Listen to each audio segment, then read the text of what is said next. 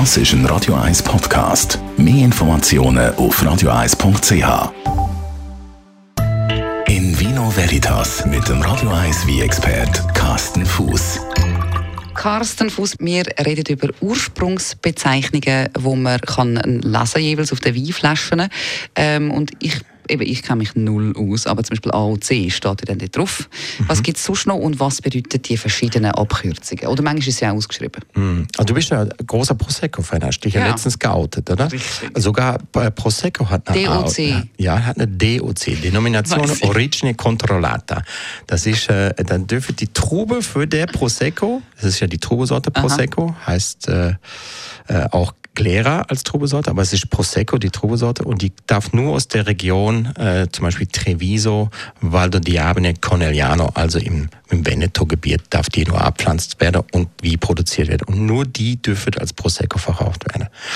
Und das gibt es natürlich für ganz viele andere wie auch. Also Chianti ist zum Beispiel so ein großer Name, wo eine Ursprungsbezeichnung hat. Der darf dann nur aus der, aus der Toskana kommen, aus der Region um Siena und Firenze. Ähm, dann Bordeaux hat eine eigene Ursprungsbezeichnung Ursprungsbezeichnung. Äh, die Spanier haben eine eigene Ursprungsbezeichnung für Rioja zum Beispiel oder Ribera del Duero. Also es gibt eigentlich ganz viele Länder, sogar die meisten Länder haben inzwischen so ein Ursprungsbezeichnungssystem. Mhm.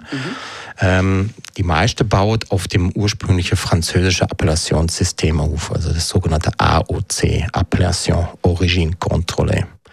Das ist genau definiert. Das ist äh, eigentlich eine super Sache. Es das heißt eigentlich, wir wissen als Konsument, aha, der wie ist in der und der Region ist der hergestellt worden, aus der Trube, wo in der Region wachset und der wird nicht innerhalb äh, äh von, sagen wir mal, 15.000 Kilometer hin und her geschifft, äh, in der einen Ecke wird er produziert, in der anderen Ecke wird er abgefüllt und nochmal in einer anderen Region wird er dann etikettiert. Sondern mhm. wirklich alles findet in der Region statt. Und das ist eigentlich das Schöne an einem Ursprungsgebiet. Das ist vor allem auch also wirklich so für den Endkonsument eigentlich noch gut, wenn man die so ein bisschen kennt, die mhm. Abkürzungen, mhm. oder einfach ein bisschen genauer einmal herschauen, mhm. dass man wirklich ganz genau weiß, woher das dann der Wein kommt. Also ich meine, das genau. kannst du bei fast keinem anderen Produkt ja. so klar dann wissen, dass wirklich alles, also zum Beispiel bei Fleisch haben wir grundsätzlich ein bisschen das Problem, dass man nicht genau weiß, ist jetzt das nur zum Beispiel in der Schweiz verarbeitet worden und es mm. kommt aber von ganz neu anders. Aber beim Wein weiß man dann wirklich. Ich weiß, was dir gerade in den Sinn kommt. Wenn das, das dort drauf ist, dann. Bündnerfleisch ja, genau. den Sinn, oder? genau, das ja. kommt aus dem Bündnerland. Also ja. hoffen wir auch, dass die dort gelebt hat. Genau. Nein, du hast es inzwischen auch bei anderen Produkten. Also du hast es zum Beispiel, Walliser Brot zum Beispiel hat inzwischen eine AOC, also eine Ursprungsbezeichnung. Ja. Appenzeller Käse, Gruyère. Ja, aber ähm, einfach alles bei mir hast du ja von all diesen verschiedenen Abkürzungen, also von all diesen Zertifikaten gesagt, mhm. weißt du ganz genau, er kommt wirklich nur von dort.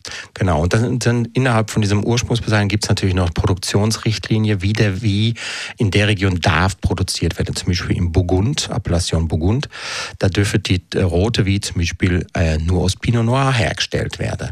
Äh, die Wiese nur aus Chardonnay und oder Aligoté. Also das mhm. ist genau definiert, es ist genau definiert, wie viel Trube dürfen pro Hektar abgeerntet werden, also wie viel Liter wie dürfen produziert werden. Es wird definiert, wie lang der wie ähm, im Fass liegen darf oder muss. Also es ist wirklich ganz genau definiert. Und das ist eigentlich noch spannend. Man muss, kann das recherchieren alles, ist alles im Internet ersichtlich. Man muss einfach manchmal länger suchen. Also es ist nicht so gerade auf den ersten Blick ersichtlich. Es gibt kein Wein, wo, das, wo, wo keine so eine Klassifizierung drauf hat? Äh, es gibt äh, Landwein, Vino da Tavola, äh, aber auch die sind äh, gewisse Produktionsrichtlinien unterworfen. Also auch die müssen gewisse Regeln einhalten. Ähm, aber eben, mm, es gibt sogenannte, sagen wir, europäische Landwein oder, äh, oder französische Landwein oder italienische. Das sind natürlich eher meistens eher einfache, wie wo minimalst bestimmige Eingehalte haben. Aber spannend ist natürlich, es sind nur Ursprungsbezeichnungen. Es ist noch keine Garantie für ein Spitze wie. Es ist nur so, das ist das sind Mindestanforderungen in der Region, also Appellation Bordeaux zum Beispiel. Welche Trubesorte sind erlaubt? Das heißt aber noch lange nicht, dass jeder wie mit der Ursprungsbezeichnung auch absolut gerade ein Spitze wie ist. Mhm. Es gibt natürlich auch einfache Kategorien. Ähm, da kommt natürlich dann wieder der Produzent zum Träger oder was ist das für ein Produzent? Und dann gibt es dann auch in den einzelnen Ursprungsbezeichnungen gibt es dann noch äh, Unterregionen, Unterbezeichnungen wie Grand Cru, Premier Cru, Reserva, Superiore und all diese extra Bezeichnungen. Aber da könnte ich ein, also mehr wie ein Podcast füllen, glaube ich. Wie wird denn das kontrolliert? Es gibt äh, Konsortien, es gibt äh, vom staatlichen Regulierungen, also das wirklich, es wird kontrolliert und ich glaube, wie ist, glaube ich, eines von den am meisten kontrollierten Lebensmittel oder Genussmittel, wo man so hängt. Also es wirklich, wird wirklich kontrolliert. In Vino Veritas auf Radio 1.